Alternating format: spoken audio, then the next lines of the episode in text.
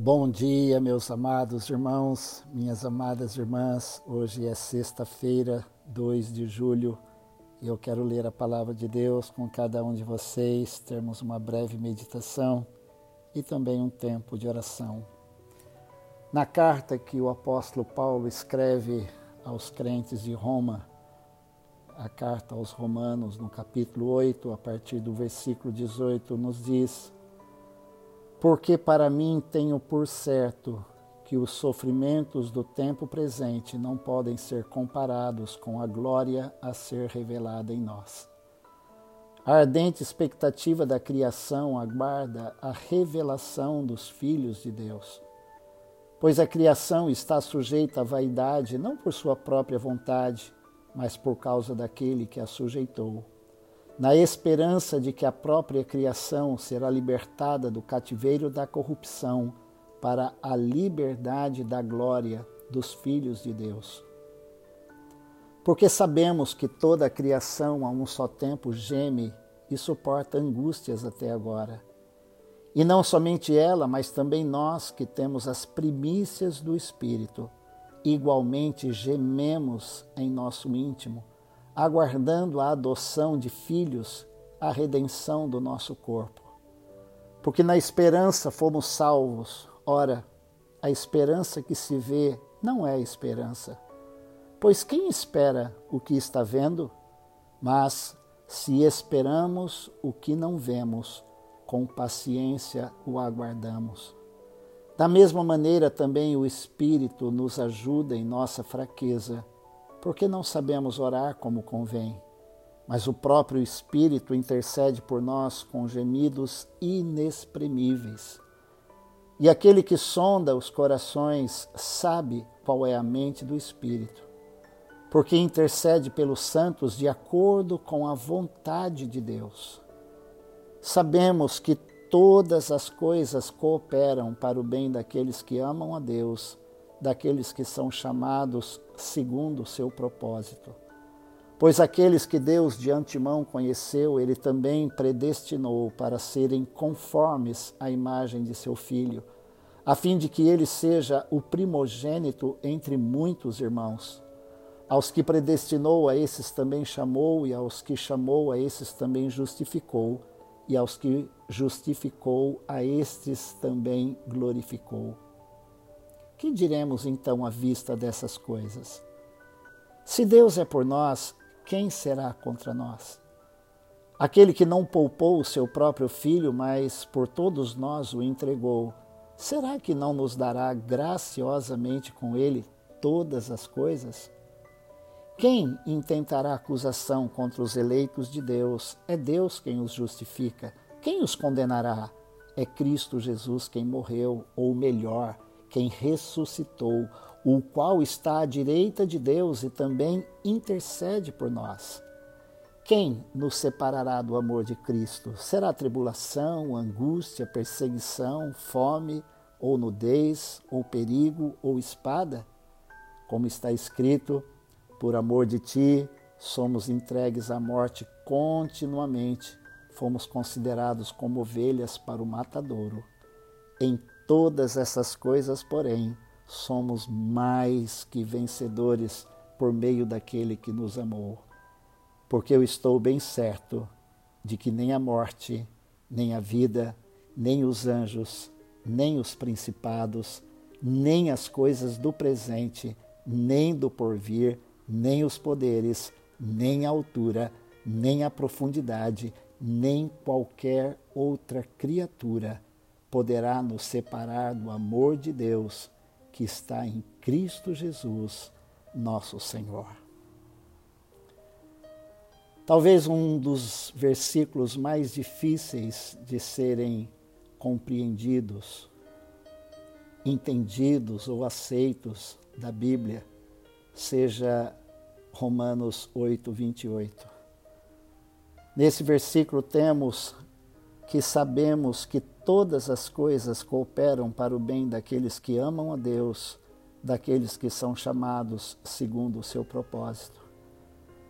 Eu tenho certeza que você, meu querido irmão, minha querida irmã, já passou por situação ou talvez esteja passando hoje, que você diga: será que tudo isso está cooperando para o meu bem, porque eu amo a Deus? Nós não entendemos o porquê ou o para quê de muitas coisas que nós experimentamos. Nós não entendemos.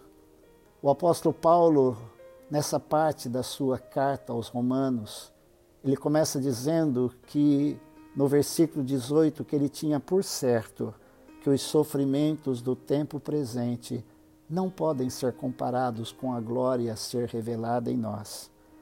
E o apóstolo Paulo, na sua segunda carta aos Coríntios, ele faz uma relação de muitos sofrimentos que ele passou, que ele enfrentou. O apóstolo Paulo foi um homem que sofreu terrivelmente por causa do evangelho e provavelmente terminou a sua vida sendo decapitado pelo imperador romano por causa da pregação do evangelho. Mas o apóstolo Paulo escreve, tanto nessa carta como em várias outras, uma palavra de esperança para os irmãos, dizendo que a criação, no versículo 20, toda a criação está sujeita não por causa da sua própria vontade, mas por causa daquela que a sujeitou. Na esperança de que a própria criação será libertada do cativeiro da corrupção. Lá em Gênesis, quando o homem pecou, quando Adão e Eva escolheram viver fora do padrão de Deus, desobedeceram a Deus. A Bíblia diz que toda a criação foi afetada por causa do pecado.